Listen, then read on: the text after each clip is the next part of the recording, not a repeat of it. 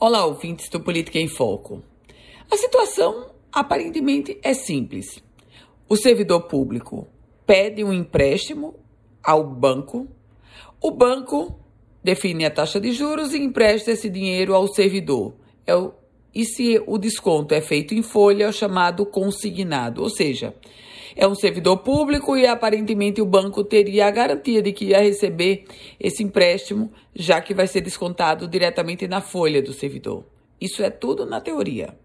Porque na prática, o que está acontecendo reiteradamente é, no caso do servidor público estadual, o governo do estado não repassa os valores para a instituição bancária. Ou seja, o governo do estado desconta do servidor aquela parcela que é do banco e ele, o governo, se apropria desse valor. Estamos falando de algo em torno de 50 milhões de reais. O que é que complica? Complica porque o governo está construindo um cenário financeiro que não é o real, já que o dinheiro não é dele. E segundo aspecto, o banco, no caso aqui o Banco do Brasil, já suspendeu os consignados porque não recebeu a parcela descontada do servidor público.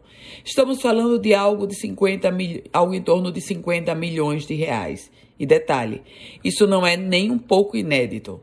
Tem se tornado corriqueiro esse ato do executivo estadual de descontar do servidor e não repassar integralmente para o banco. Essa prática não é de hoje, naturalmente. Você deve estar lembrando que outras gestões também já a fizeram. O detalhe é que é uma prática irregular, é uma prática, inclusive, que deixa o gestor vulnerável a ser punido por improbidade administrativa. E agora, nesse contexto, o Sindicato de Servidores Públicos da Administração Indireta já admite que vai entrar com uma ação na Justiça contra o governo do Estado. Eu volto com outras informações aqui no Política em Foco com Ana Ruth Dantas.